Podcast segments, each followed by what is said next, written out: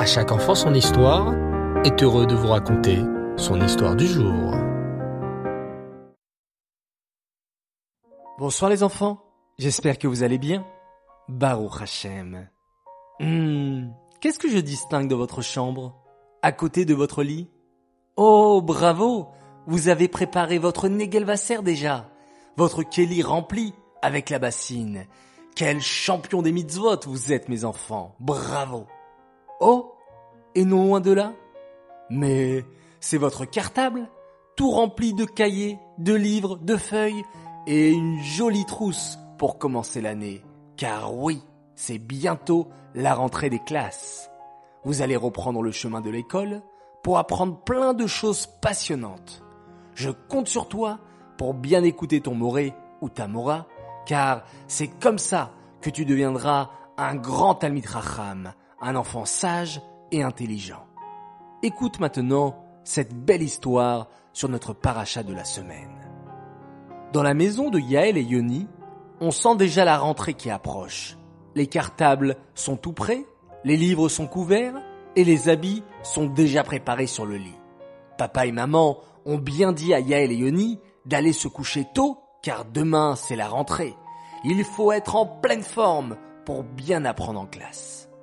Mais lorsque papa rentre dans la chambre de Yaël et Yoni, il voit quelque chose de très étrange.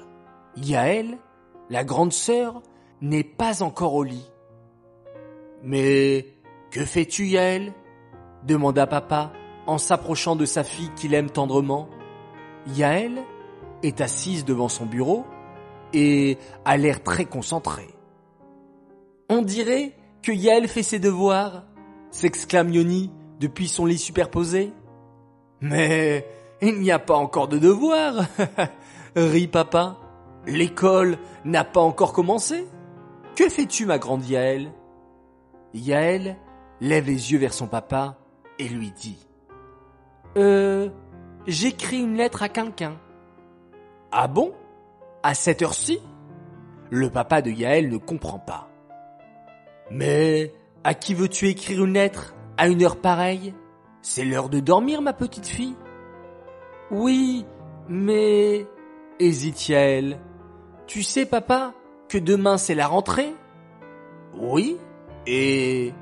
Eh ben, je trouve que l'école est trop dure. Alors, j'ai décidé d'écrire au président de la République pour lui demander un rendez-vous. Et quand je le verrai, je lui dirai de rendre l'école moins difficile. Voilà, conclut Yaël. Papa fait un grand sourire. Il est si fier de sa fille. Elle a tant d'imagination. Et en même temps, comment lui expliquer que le président de la République ne reçoit pas les lettres des petites filles de 8 ans comme ça? Papa prend une grande inspiration, puis répond à sa fille. Mayaël, tu sais, le président de la République est un homme très occupé. Avant d'avoir rendez-vous avec lui, il faut d'abord passer par ses conseillers spéciaux, par les ministres, et le président reçoit tellement de lettres, ce n'est même pas sûr qu'il ait le temps de te répondre. Alors, peut-être qu'on peut aller le voir dans son palais? Intervient Yoni. Mais on ne peut pas le voir comme ça. Le palais qui s'appelle l'Élysée est protégé par plein de gardes.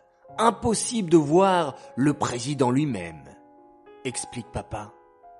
Vous savez, mes chers enfants, poursuit papa, vous me faites penser à une histoire. Savez-vous comment s'appelle la paracha de la semaine? Elle a un nom très facile. C'est Réé s'exclame Yael. Oh, bravo ma fille, la félicite papa. La paracha Réé est toujours lue pendant le mois d'Elul.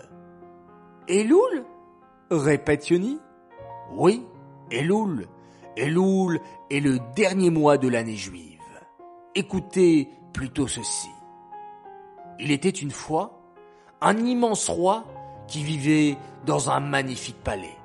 Ce roi avait beaucoup de serviteurs et de gardes. Le roi ne sortait jamais de son palais. Seuls les plus grands ministres, les personnages importants, les seigneurs ou les ducs pouvaient voir le roi. Mais un jour, il fut annoncé dans tout le pays une nouvelle incroyable. Le roi était dans les champs.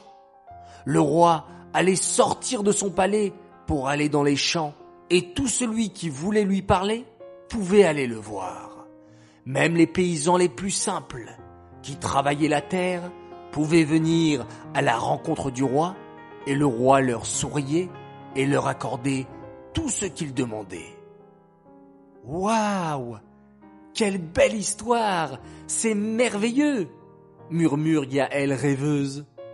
Ma fille, conclut papa, ce n'est pas juste une histoire, c'est la réalité. Ce Shabbat, nous allons rentrer dans le mois des Louls. Et au mois des Louls, on dit que Hachem, le roi du monde, est dans les champs. Hamelech Bassadé. On peut tout lui demander. Il nous écoute et il nous montre un visage rayonnant.